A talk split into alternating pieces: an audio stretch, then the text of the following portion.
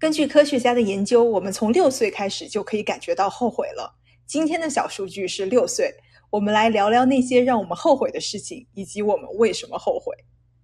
小数据和玄，从小数据看大世界。我是小何，我是小玄。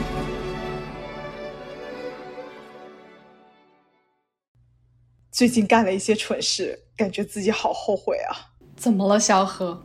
嗯，大概就是在职场上面说了一些不该说的话，把其他部门的领导搞得不太爽，感觉自己这个察察言观色的能力不太行。小璇，让我平衡一下，你活到现在最后悔的事情是什么？嗯，我只能说有一些遗憾吧，比如说当年没有去读历史之类的，但是好像也没什么后悔的事情，就因为就算回到过去，我可能还是会做出同样的选择，就这些选择在当时都是局部最优解。嗯，那么为了排解一下我自己的情绪，我去查了一下后悔是怎么产生的。哥伦比亚大学的心理学家呢就指出，我们有三个自我。真正的自我、理想的自我和应该的自我，最后这个自我呢，主要是完成社会和别人对自己的期待的一个自我。总体来说呢，我们的后悔是来源于自己的行为和其中一个自我呢产生了偏差。不过，人们最后悔的事情呢，往往还是没有做到自己理想中的自己该做的事情。为什么呢？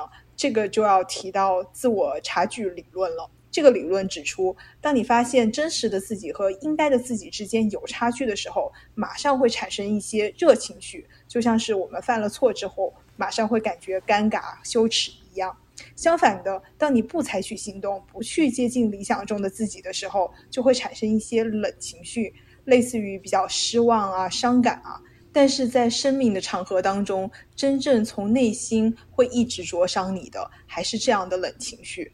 是的，康奈尔大学的研究进一步证实了这个结论。他们发现，百分之七十的人觉得最后悔的事情，其实都是关于自己没做什么，而不是做了什么。因为你如果做了什么，得到了不好的结果，你很可能就学到了一些东西，然后可以改变自己的行为。但是如果什么都不做，最后就只能脑补，然后更久的沉浸在想象和懊悔当中。另外，有百分之三十的人最后悔的事情是自己在做重大抉择时候的失误，也就是今天你再想起来，无论如何也无法理解当时的自己。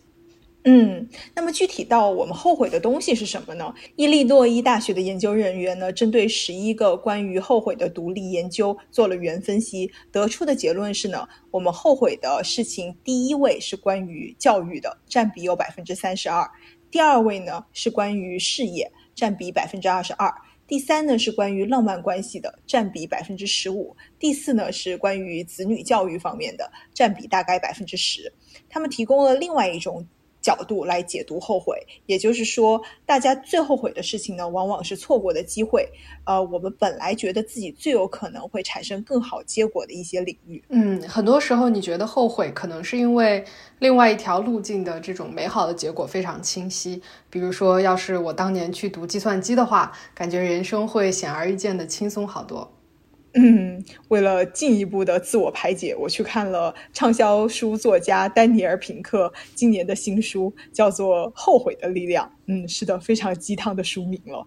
然后他在这本书的网站上呢，做了一个世界大型后悔调查，网址是 worldregretsurvey.com。大家有兴趣的话，可以登录这个网站去做这个调查。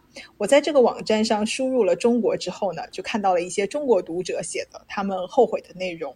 比如说，一个十八岁的男性写道：“后悔高中的时候没有好好读书。”一个二十五岁的女性写道：“遗憾爸爸当年没有在年轻的时候把握住变富的机会。”另外，还有一个四十二岁的男性写道：“后悔没有尽力的尝试去做脱口秀。如果那个时候我每天都上台表演，抽出更多的时间来练习，那么我今天的人生肯定会很不一样。”嗯，这些都是我们很能理解的一些后悔了。其实，任何一个六岁以上、大脑发育正常的人都会经历后悔，这就是我们今天的小数据了。所以，我们要知道，后悔是每一个人都在经历的事情，是一种人类的共同经验。不知道这样说，小何你会不会好受一点？但是至少这么想，可能把我们一时的感受相对正常化，然后尽量把里边的情绪来剔除掉。机智如玄，有了这个认识之后呢，这本书又提供了理解后悔的另外一个角度吧。他把后悔分成了四种类型：第一种呢叫做根基型后悔，就是假如我们做了什么事情就好了，这一般就是和我们的人生根基有关的一些事情。比如说，如果我以前没有抽烟就好了，现在我就不会有这么多的健康问题。然后，如果我以前有好好的理财，而不是月光，说不定我现在就凑到了首付。嗯，第二种后悔呢，就是不够大胆的一些后悔，就是比如说，如果我当年鼓起勇气和那个男孩子表白，现在会不会不一样？如果一狠心辞职去创业，现在人生是不是有另外一番光景？这两种后悔的区别呢，一个是没有提前做好规划，而另外一个呢是没有去拼尽全力选择，没有把那个阶段的自己当成跳板去创造更多的可能性。第三种是道德后悔，这种后悔可能会随着年龄而增长，你之后越想越觉得后悔。比如说，我在小学一年级的时候，班上有同学集体霸凌一个女同学，啊，我当时属于什么都没有做，现在每一次想到那个女孩子，都会觉得很对不起她。第四种是人际关系的后悔，比如说没有多花时间去陪伴家人和朋友。然后丹尼尔·平克说，到了晚年，我们更多的后悔会来自于人际关系，因为人生到了最后，很多追逐了一辈子的东西都没有那么重要了，最大的幸福源泉还是来自于我们的亲人、爱人和朋友。嗯，这本书呢还教了一个非常鸡汤的方法，想要分享给大家，就是每周预期自己的后悔。呃，每个星期一呢发一条信息给自己，预期自己这一周将会做什么让自己感到后悔的事情。这些事情呢，就从他刚刚说的那几种后悔类型出发。比如说，根基型后悔里面，你可以写啊，我这周要是能够存多少多少钱就好了，真后悔。大胆后悔里面呢，你可以写我这周要是开始尝试什么什么什么就好了，好懊恼。这样预期这周会后悔的事情，结果很有可能会逆转你将后悔的事情，然后做出正向的反应。嗯，后悔的力量其实有一些比较经典的例子，一个是亚马逊的创立者贝佐斯，当时他在纽约的对冲基金有收入非常可观的一份稳定工作，但是他那个时候想的是，我在八十岁的时候会不会因为没有辞职创业而后悔？他觉得会，于是就下海了。另外一个大概就是诺贝尔，啊，诺贝尔这个化学家有一天发现报纸上刊登了关于他的错误的讣告。里边列举了他的生平成就，说他发明了炸药，靠创造世界上杀人最快的方法而赚到了大钱。诺贝尔看到以后非常震惊，觉得这不是真正的我。于是，在八年以后，当他真正离开人世的时候，他把自己大部分的财产都捐出来，创立了诺贝尔奖。嗯，有一些励志啊。嗯，其实我们每一个人心目中的自己都是由一个一个的小故事组成的。这里面呢，有两种类型的故事。